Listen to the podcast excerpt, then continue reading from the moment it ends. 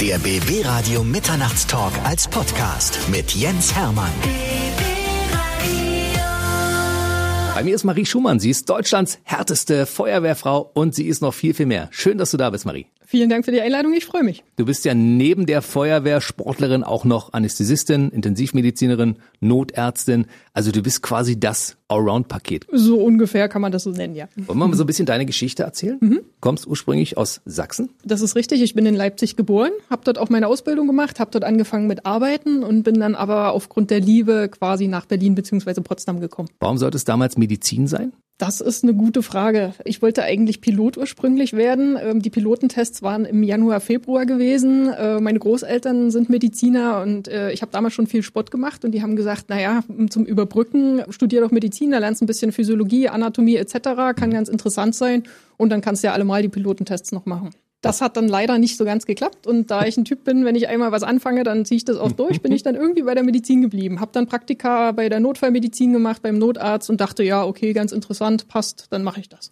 Und warum jetzt Anästhesie? Ich brauche, glaube ich, so ein bisschen Adrenalin und Action um mich rum. Und ähm, das ist tatsächlich was, wo man äh, seine Tätigkeiten gleich eine Wirkung sehen kann wenn man jetzt zum Beispiel auf einer Station als Arzt ist und äh, nur Pillen verabreicht und in zwei, drei Wochen eine Änderung des Laborwertes nur sieht, das ist mir äh, nicht zielführend genug.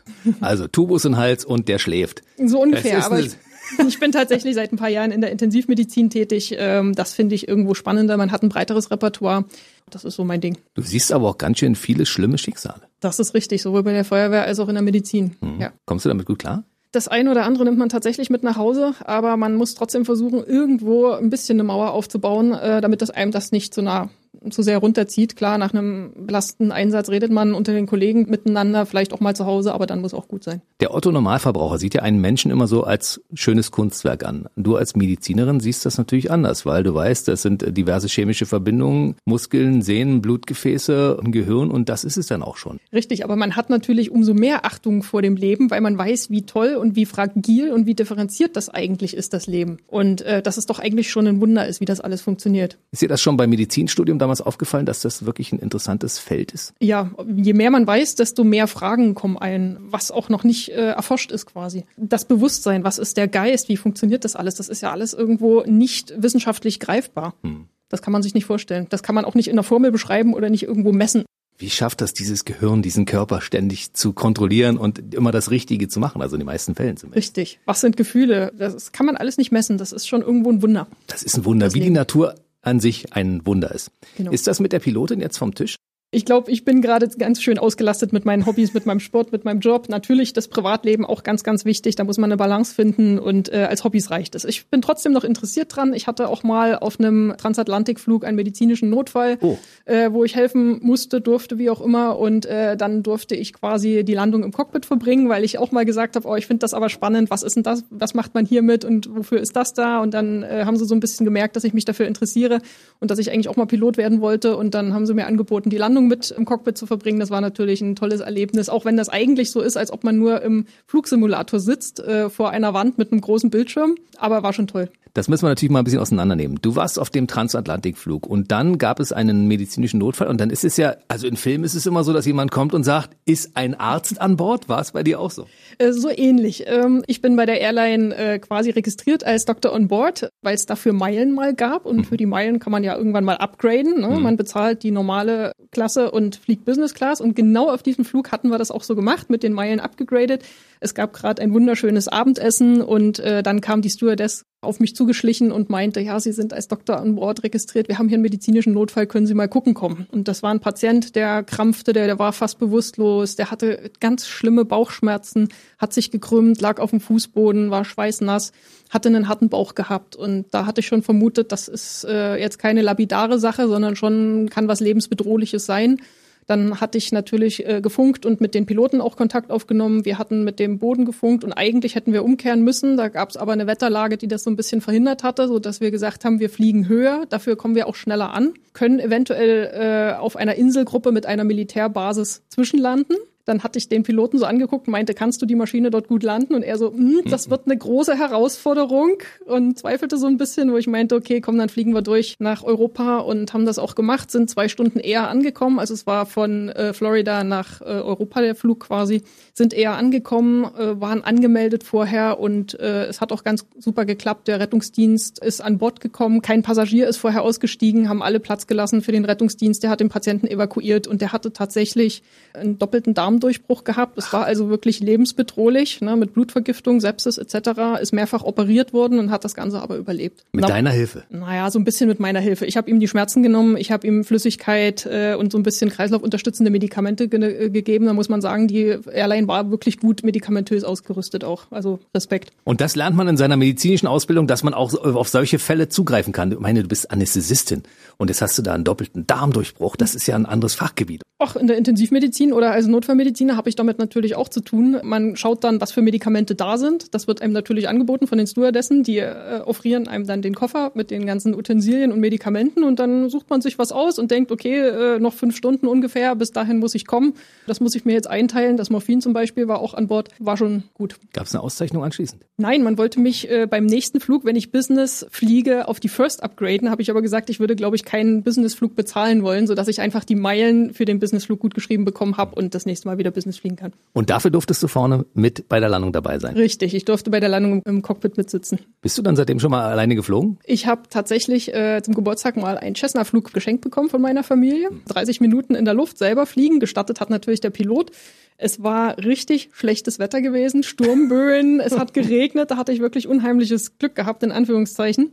Der Pilot, äh, nachdem er oben war, meinte auch, ja, übernehmen Sie mal das Steuer. Ich so, äh, ja, ich habe das noch nie gemacht. Erzählen Sie mal. Naja, das ist der Steuerknüppel, machen Sie mal. Ich so, okay, worauf muss ich achten? Welche Höhe oder ähnliches? Ach so, ja, und da bleiben Sie mal zwischen 1500 und 2000 Metern und äh, ja, machen Sie einfach mal. Und dann bin ich da rumgeflogen und äh, die Windböen haben einen immer äh, irgendwohin weitergetragen.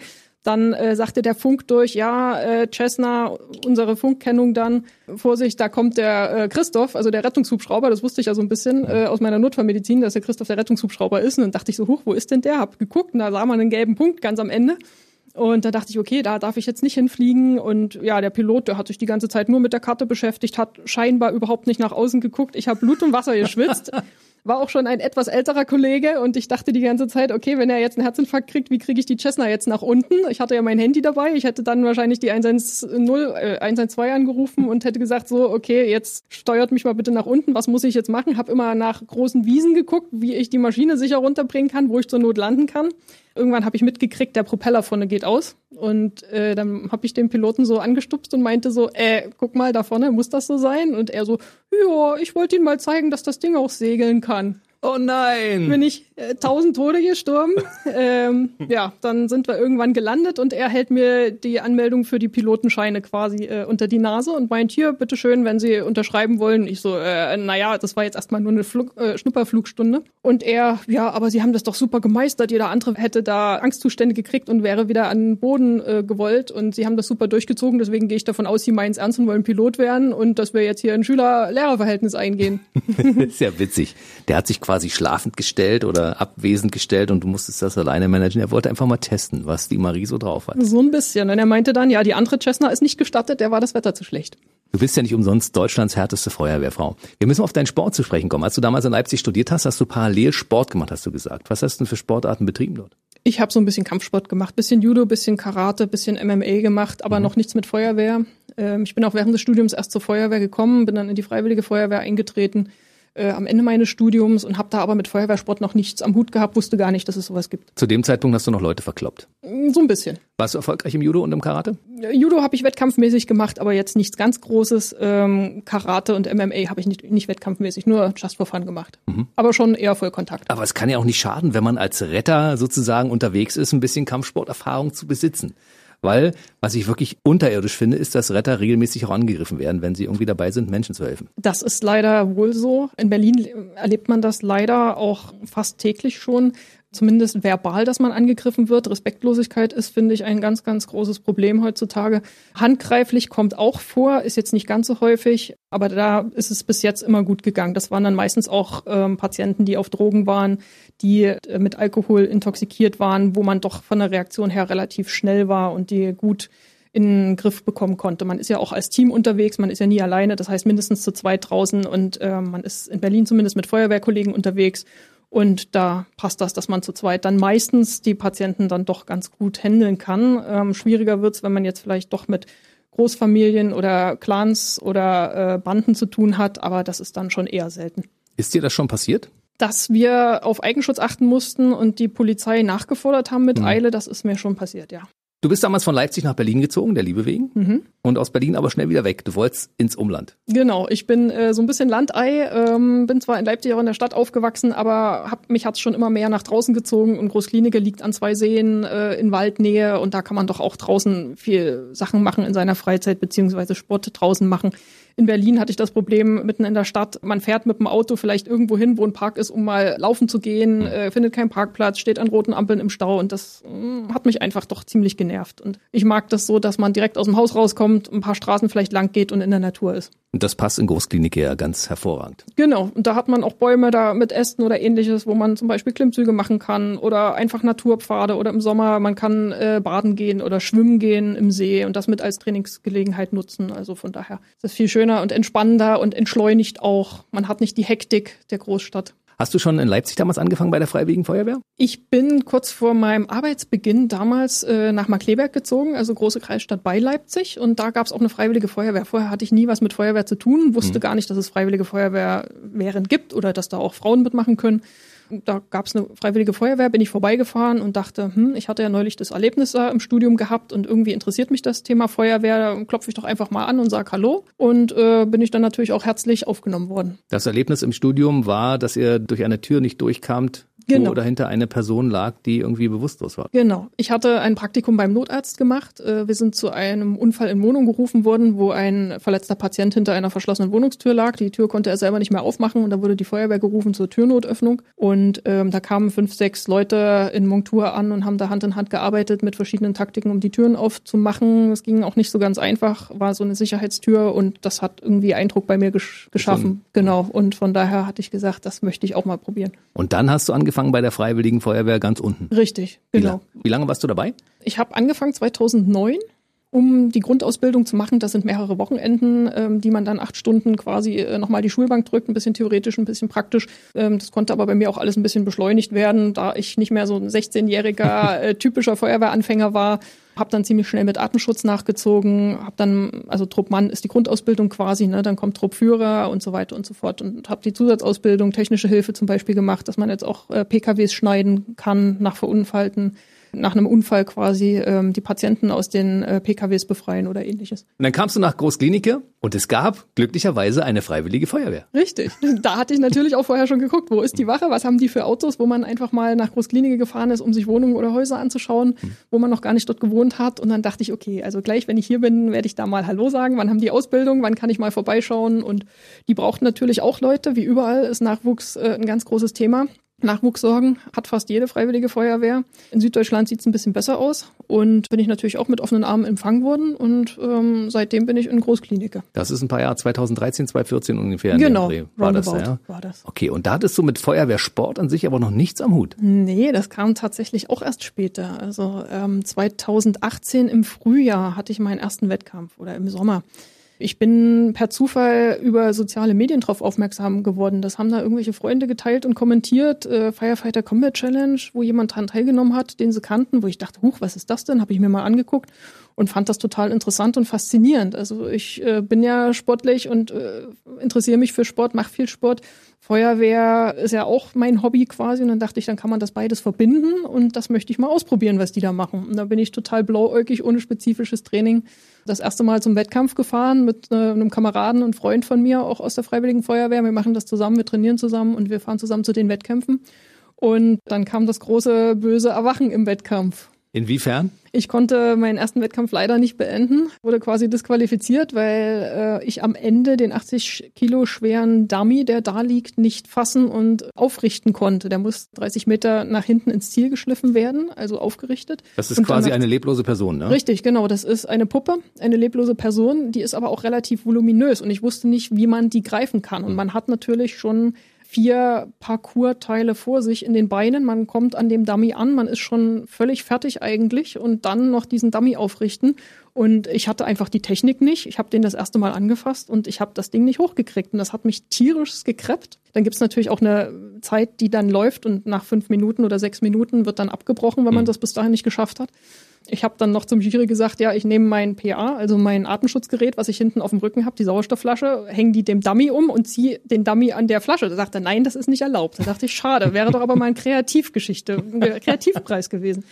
Ja, ging leider nicht. Und das hat mich ziemlich gekreppt irgendwo in meiner Ehre, in meinem Ehrgeiz. Und äh, dann habe ich angefangen, spezifisch dafür zu trainieren und ähm, habe auch in dieser Saison ähm, meine Rennen dann beenden können. Auch gar nicht so schlecht. Und die nächste Saison war dann quasi so ein bisschen meine. Also im Prinzip in der zweiten Saison bist du schon so erfolgreich, wie einige Leute es in ihrem ganzen Leben nicht schaffen. Naja, die zweite Saison war zumindest die, wo ich in den USA in der Weltmeisterschaft dann Platz 10 gelaufen bin und in diesen Lions Den gelaufen bin etc. und quasi Deutschlands härteste Feuerwehrfrau geworden bin. Genau, das werden wir gleich mal im Detail erklären, aber erstmal kam noch was anderes. Also du wurdest ja in, in Hamburg Deutschlands härteste Feuerwehrfrau. Mhm. Und dann gab es ja auch noch die Europameisterschaften in Slowenien. Richtig, genau. Also das waren alles große Wettkämpfe. Das ist ja, ja habe ich, hab ich mit, mit, mitgemacht. Das sind ja alles Wettkämpfe, auf die man sich ordentlich vorbereiten muss. Ist das immer derselbe Parcours? In Hamburg, ähm, diese Firefighter Games, das war tatsächlich ein verschiedener, also ein anderer Parcours aber angelehnt an äh, die Tätigkeiten, die man halt auch in der Feuerwehr im Einsatz machen muss. Äh, Schläuche ziehen, tragen, rennen, eine Puppe, ein Dummy quasi retten, äh, Treppen steigen, das alles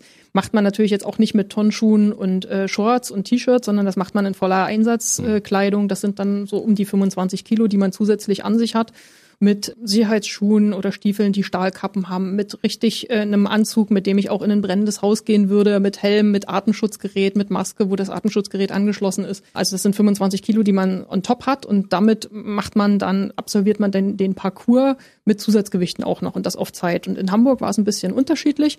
Das war an den, am Hafen, an den Docks, das war eine super äh, schöne Aussicht und die haben so ein Haus am Hafen äh, mit sechs Obergeschossen quasi mit einer Außentreppe und ganz oben war das Ziel dann. Das heißt, Treppen ins sechste Obergeschoss laufen war quasi die letzte Disziplin. Es wird alles ohne Pause hintereinander absolviert und oben war das Ziel und man wurde belohnt mit der schönen Aussicht. Alle anderen Parcours sind ungefähr gleich und genormt. Also Slowenien genau das gleiche wie in den USA mhm. oder wie hier in Berlin oder ähnliches. Kannst du so einen Parcours mal beschreiben? Weil es geht ja auch um die Zeit letzten Endes, weil dieser Lions Den, der Elite-Club der Feuerwehrleute, gibt ja eine bestimmte Zeit vor für Frauen und für Männer, wie lange man für diesen Parcours brauchen darf. Das ist ähm, ein Parcours, der besteht aus fünf Teilen, die hintereinander ohne Pause absolviert werden. Das Ganze macht man mit den 25 Kilo on top, also mit der Atemschutzausrüstung, wie als ob ich in ein brennendes Haus gehe, mit Sauerstoffflasche auf dem Rücken.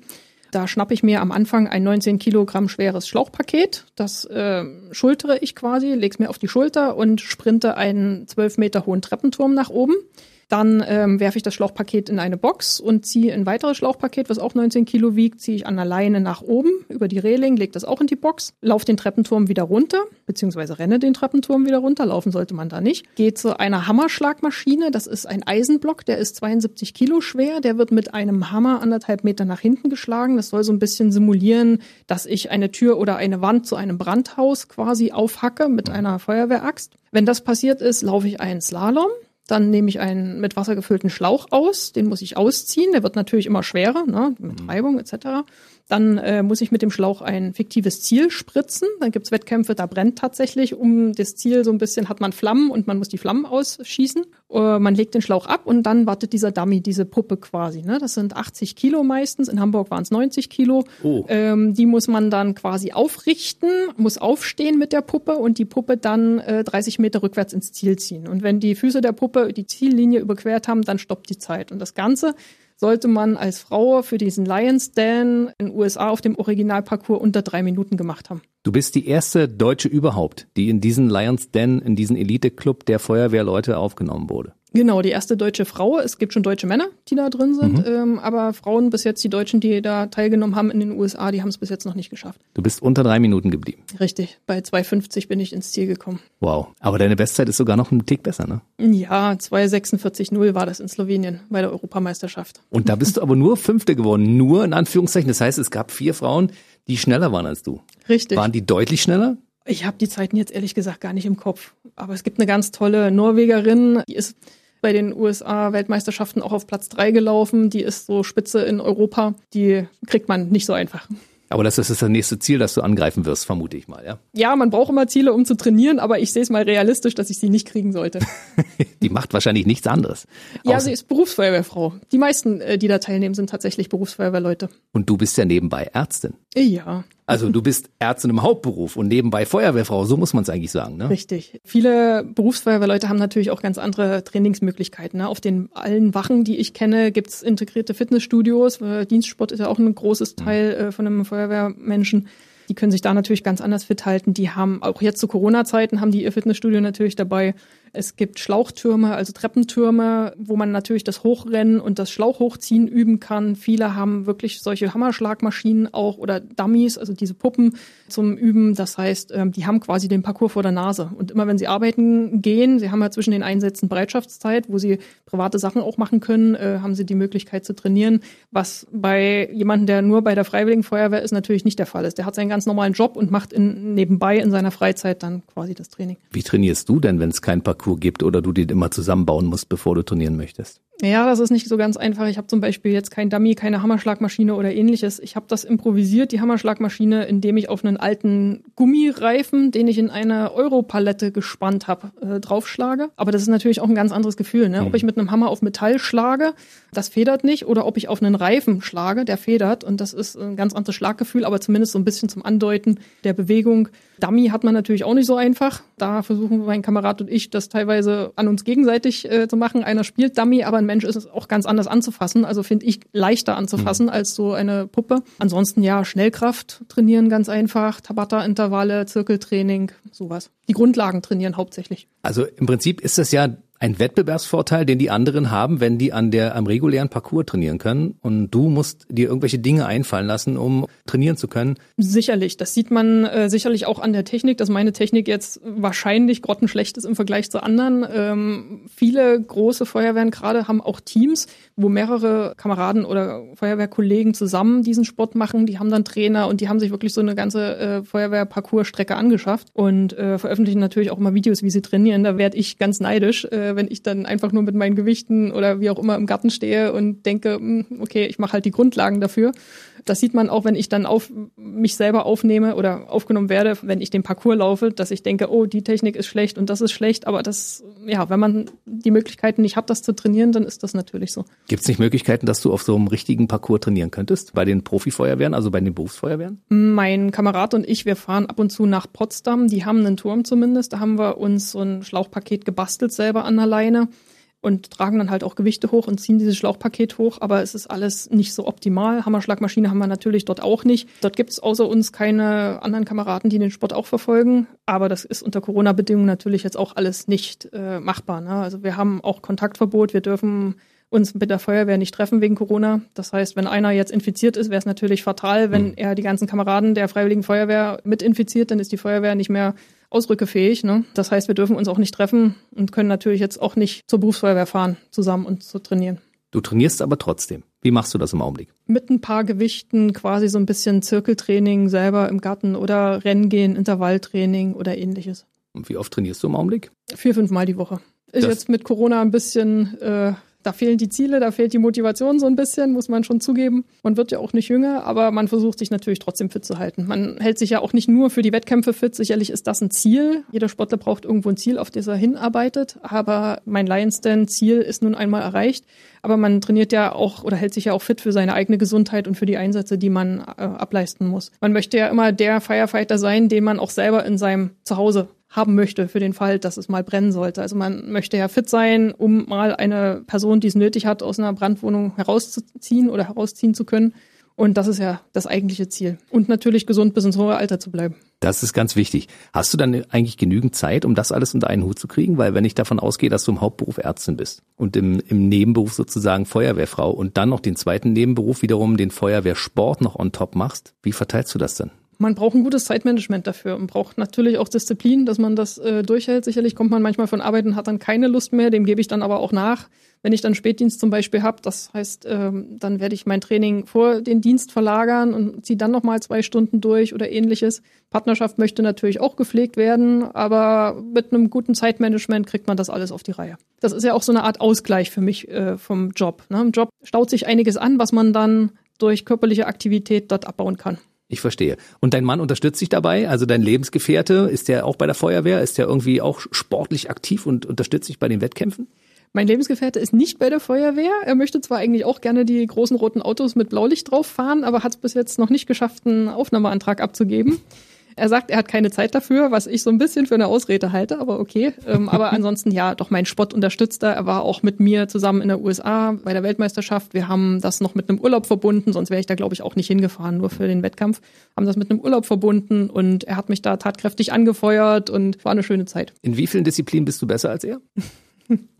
Da müssten wir erstmal die gleichen Sportarten machen dafür. Im Squash schlägt er mich. ja, das kann man bei der Feuerwehr schlecht äh, gebrauchen für irgendwas, ne? Genau. Aber ansonsten bei den Sachen, wo es um, um Gewichte und schwere Menschen wegtragen geht und so, da bist du wahrscheinlich besser als er. Da bin ich wahrscheinlich tatsächlich besser, genau. Gemein war ja auch in der USA, wir sind angekommen und ich habe vorher gesagt, so eine Woche jetzt müssen wir uns noch gesund ernähren, wir gehen bitte ins Steakhouse essen und nicht zum McDonald's oder ähnliches, so Fastfood-Ketten. Mhm. Was macht er, nachdem wir gleich am Flughafen unseren Mietwagen genommen haben? Er hält bei einer Fastfood-Kette an und äh, ja, holt sich Burger, Cola etc. Und ich saß mit meinem Mineralwasser daneben und dachte so, äh, toll. Das heißt, Ernährung spielt bei dir auch eine wichtige Rolle. Natürlich, wenn man Sport auf so ein bisschen Leistungsniveau betreibt, dann muss man schon aufpassen, was man zu sich nimmt. Das muss gehaltvoll sein, also gehaltvoll im Sinne von nährstoffreich. Man muss mit seinen Kalorien natürlich auch aufpassen, genug Eiweiß zu sich nehmen etc. Man darf sich nicht alles verbieten, finde ich, weil sonst der Heißhunger zu groß wird. Aber man darf nicht allem nachgeben, worauf man gerade Lust hat. Und da habe ich eigentlich auch schon ziemlich drauf geachtet umso schwerer fällt es einem, wenn man dann die Fastfood-Gerüche im Auto äh, ja, vor der Nase hat. Das ist wirklich gemein, ne? ist es. Ich frage mich gerade, wie das ist, wenn du in einem OP stehst zum Beispiel. Könnte es sein, dass da dein Piepser geht und du einen Feuerwehreinsatz bekommst und du dann weg musst vom Patienten oder schließt sich das aus in dem Fall? In dem Fall würde sich das natürlich ausschließen. Der Arbeitgeber rein theoretisch ist verpflichtet, einen freizustellen für Übungen und für Einsätze. Das geht natürlich jetzt nicht, wenn man unentbehrlich ist im Job. Also hm. ich kann natürlich jetzt auf Intensivstation oder wenn ich Narkose mache, kann ich natürlich jetzt nicht meinen Patienten im Stich lassen. Da geht das natürlich vor. Da kann sein, was will, aber ich bleibe äh, bei meinem Job. Patient geht vor vor brennendes Haus. Ja, in dem Sinne schon. Wir kommen mal zu deinen Auszeichnungen, die du bekommen hast. Also Lions Den, das ist der Elite-Club der Feuerwehrleute. Es gibt bei Männern und Frauen eine Zeit, die man schaffen muss, um da überhaupt reinzukommen. Was mhm. bedeutet es, wenn man da drin ist? Bleibt man da immer drin? Wird man da angeschrieben? Wird man zu Veranstaltungen eingeladen? Muss man da regelmäßig Vorträge halten vor anderen, um die zu motivieren, das auch zu machen? Das ist quasi einfach nur so eine Prestige-Sache, dass man sich als Sportler irgendwo ein Ziel stecken kann. Man kann sich nichts kaufen dafür. Man muss auch keine Vorträge oder ähnliches halten. Zum Glück muss man sagen. Es ist einfach, man bekommt so eine College-Jacke mit Aufnähern. Man bekommt Aufnäher für, mit so einem Löwenkopf für seinen Wettkampfanzug.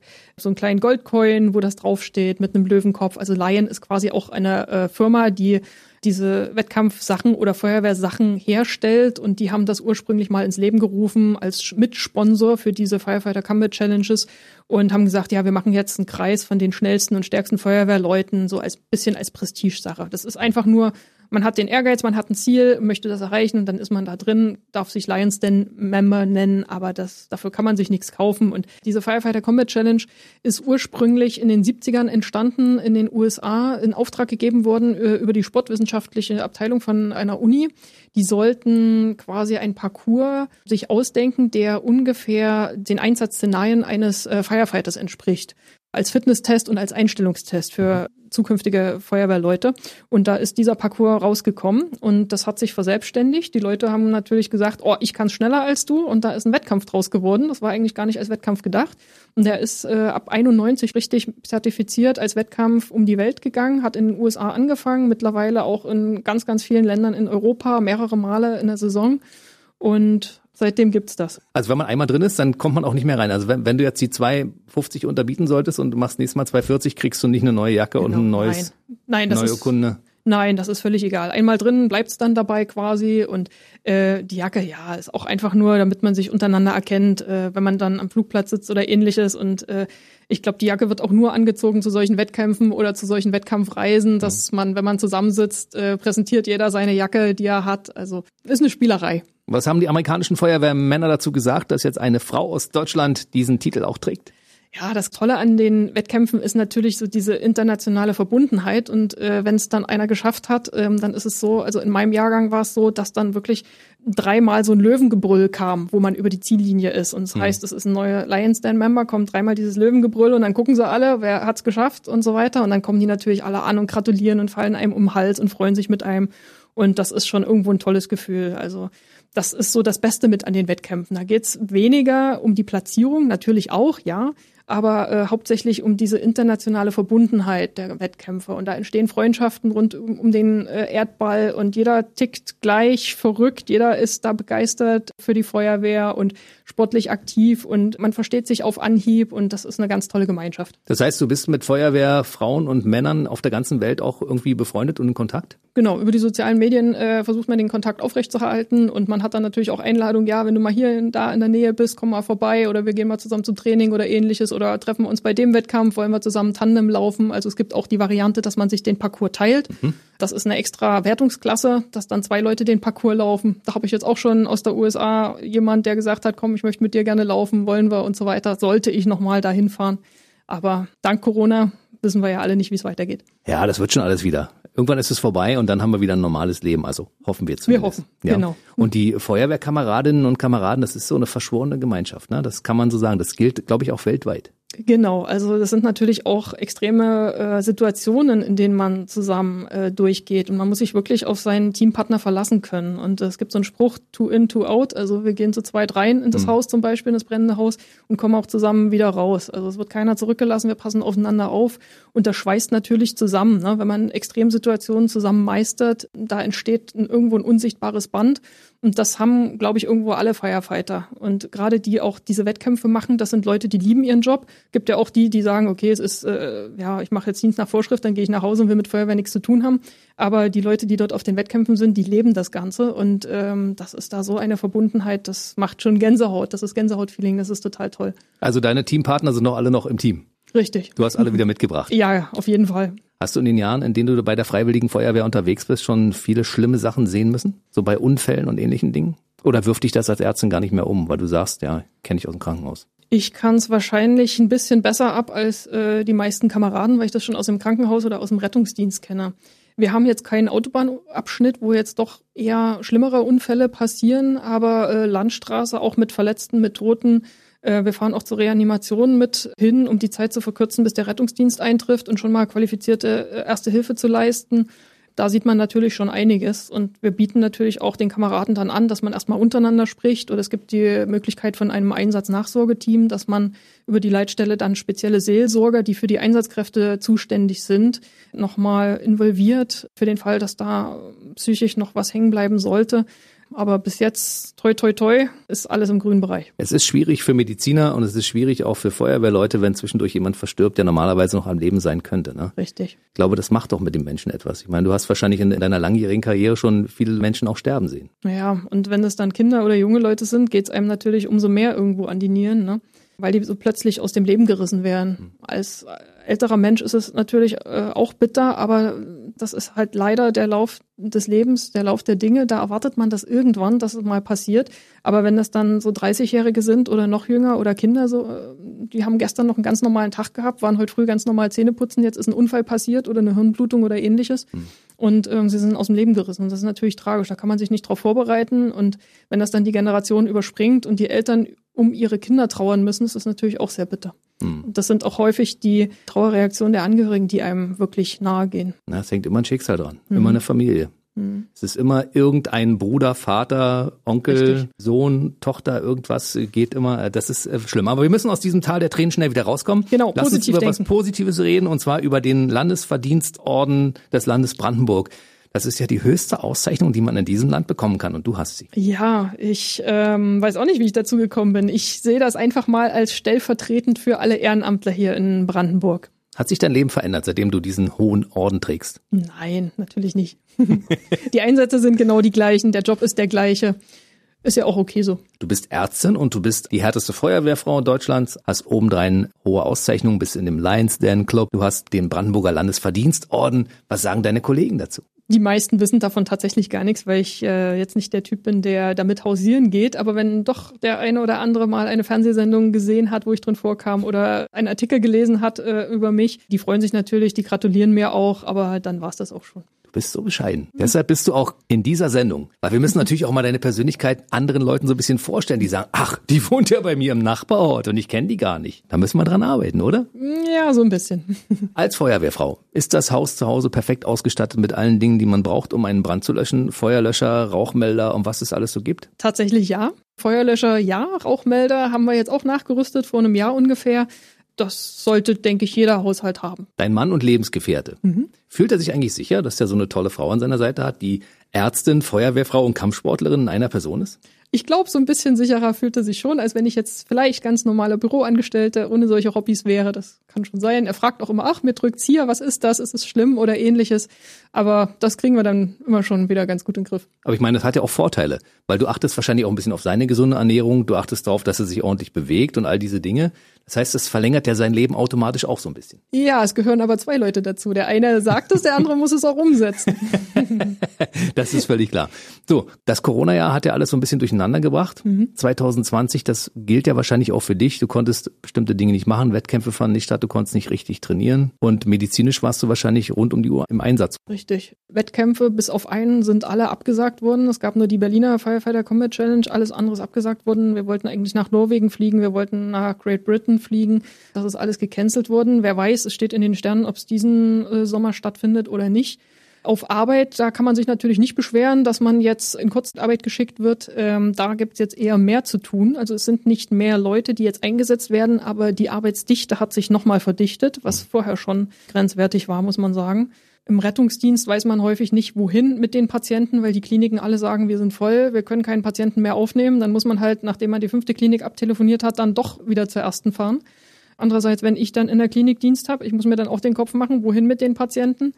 Es gibt einen Mangel an Pflege, einen Mangel an Ärzten. Die Intensivbetten sind voll. Es werden nur noch Notfälle operiert, so dass man quasi die Intensivkapazitäten äh, für die Covid-Patienten freischafft oder spart. Deswegen sind Chirurgen quasi frei, die halt nicht operieren. Die versorgen im Großen und Ganzen die Covid-Normalstationen und alles, was Anästhesie, Intensivmediziner etc. ist, wird versucht, auf den Intensivstationen dann einzusetzen. Ja. Also du bist quasi rund um die Uhr im Einsatz.